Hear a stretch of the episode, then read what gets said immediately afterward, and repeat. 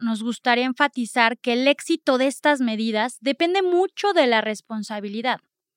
La idea es que podamos tener un equilibrio entre poder abrir las tiendas y que estas actividades no fomenten los contagios. Amazing Retail es el espacio creado por GetIn, la plataforma que cuida la salud de tus clientes y vendedores con su semáforo de saturación. Mide la ocupación de tu tienda en tiempo real y monitorea la distancia permitida. Fomenta la compra responsable y crece tu negocio. Solicita un demo en contacto.getim.mx. Para más información, entra a getim.mx y contáctanos. Recuerda que la información es poder.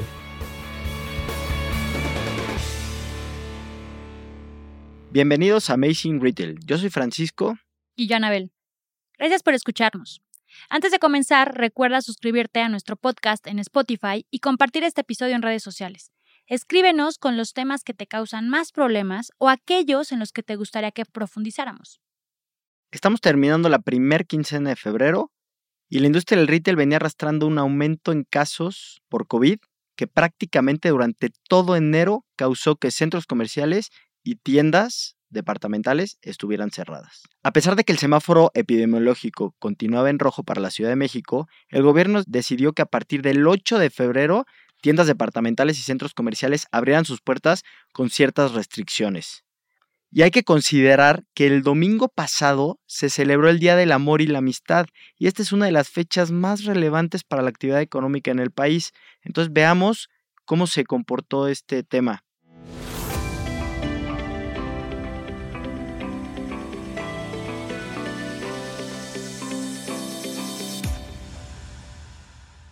Pues Frank, para empezar a desarrollar nuestro tema del día de hoy, vale la pena recordarles que en el seguimiento que hemos hecho desde el inicio del año sobre la afluencia en espacios comerciales ha ido decreciendo en comparación al año pasado. Y como hemos platicado, esta situación no se ha visto afectada en la intención de compra. Al final hay menos gente en los centros comerciales, pero la gente que ya está dentro de una tienda, su intención de compra es altísima. Sí, y también hay otra cosa relevante a considerar, es que cada vez que hay un día festivo, el índice de intención de compra se eleva. Y yo lo mencionaba, viene un día festivo que es el 14 de febrero, y Gettin ha analizado desde hace ya varios años que la afluencia durante este día en centros comerciales y también en tiendas que están a pie de calle aumenta significativamente.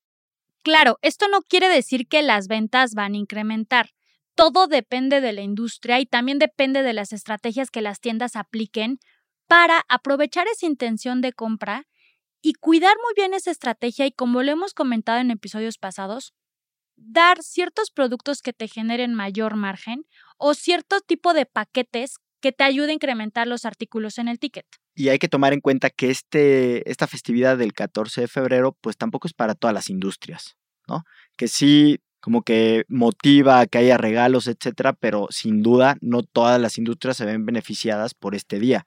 Y también algo que nos gustaría pues, recordarles es, ¿cómo lo, lo podré decir? Algunas de las restricciones o algunas de las medidas que justamente se están tomando en esta nueva reapertura, ya la segunda que tenemos, y pues que no pueden dejar también de recordar y de, adoptar, ¿no?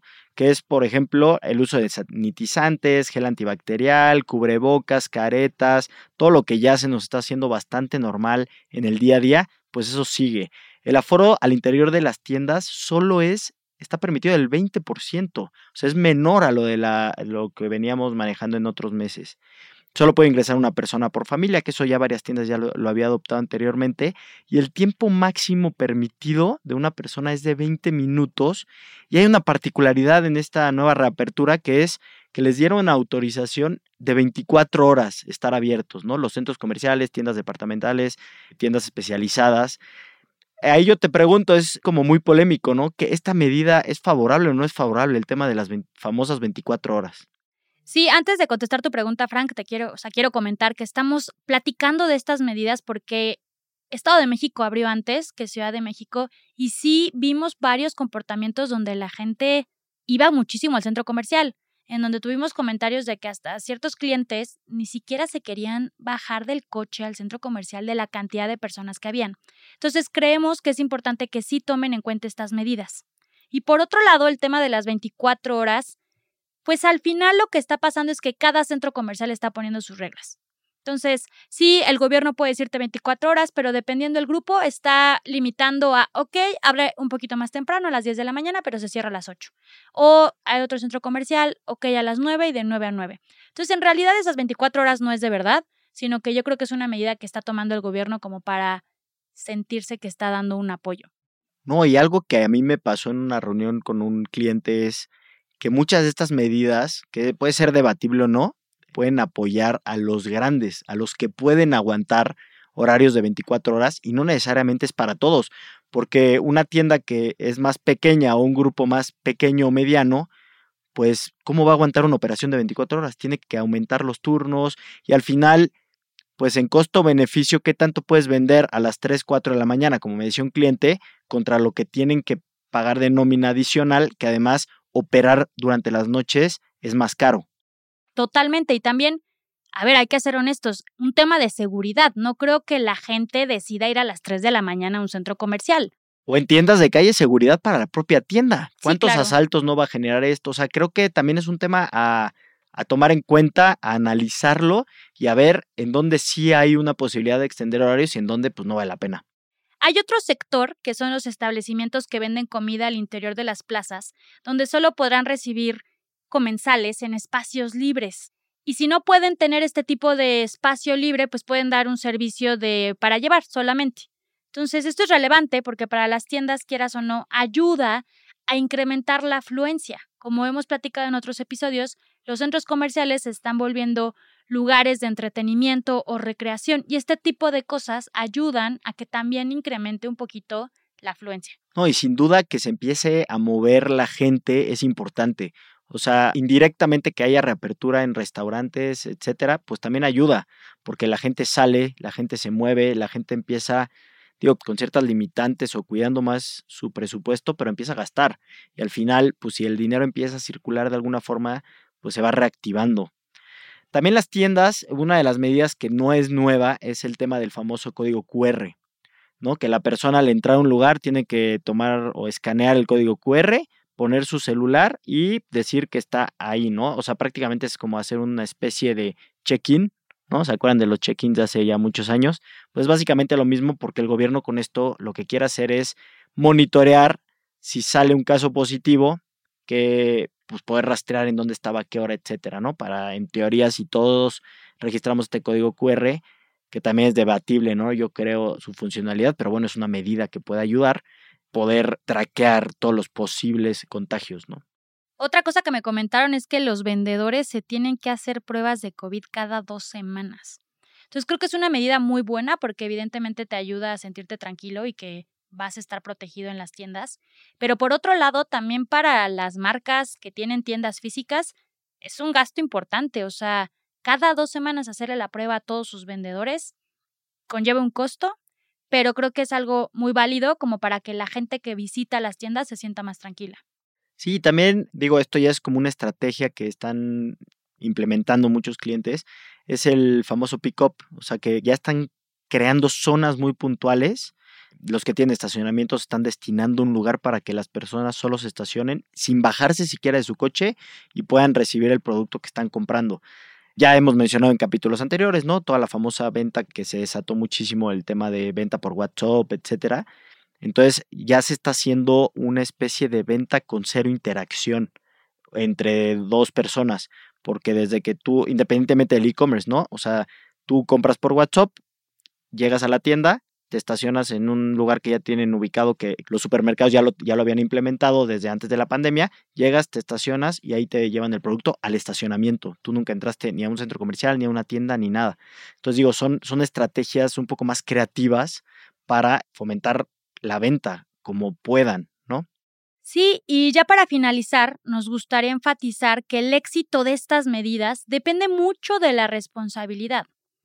La idea es que podamos tener un equilibrio entre poder abrir las tiendas y que estas actividades no fomenten los contagios.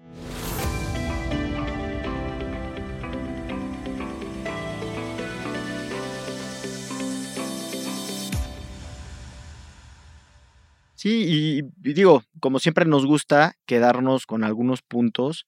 Yo lo único que me quedo con, con, este tema muy puntual de las reaperturas es que se empieza a ver una pequeña luz en el tema económico, no así en el tema de salud pública, pero al final de cuentas creo que si todos somos responsables, todos ponemos nuestro granito de arena, pues creo que juntos, hablando por la industria del retail y sobre todo de tiendas especializadas, pues podremos salir juntos de este trágico momento, ¿no? Porque sí es algo insostenible que se ha alargado por muchísimos meses, pero creo que pues ya estas medidas aplicadas o que cada quien aplique lo que pueda de esto, ¿no? Sobre todo el tema de las 24 horas, pues si cada quien aplica no 24, pero tal vez sí puedes abrir 12 horas, pues ya es algo, ¿no? Al final de cuentas. Y pues nunca bajen la guardia en el tema de responsabilidad hacia el tema de salud. Y pues a las personas, pues salgan con cuidado también, ¿no? Tomen en cuenta que si te estás cuidando tú, pues también estás cuidando a los demás. Y eso sería con lo que yo me quedaría de este tema. Y yo me quedaría con, tenemos que contribuir todos, obviamente cuidándonos. Entonces invito también a la gente que visite los centros comerciales, que visite las tiendas, van a estar seguros. Y del otro lado, que son las tiendas especializadas, que hagan lo mismo para que así salgamos todos adelante.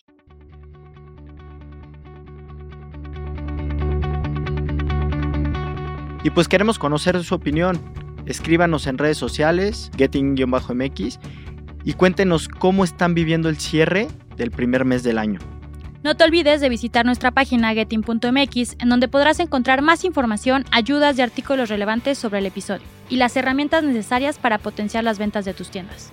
Los esperamos el siguiente martes con un episodio más de Amazing Retail Podcast. Cuídense mucho, manténganse sanos. Bye bye.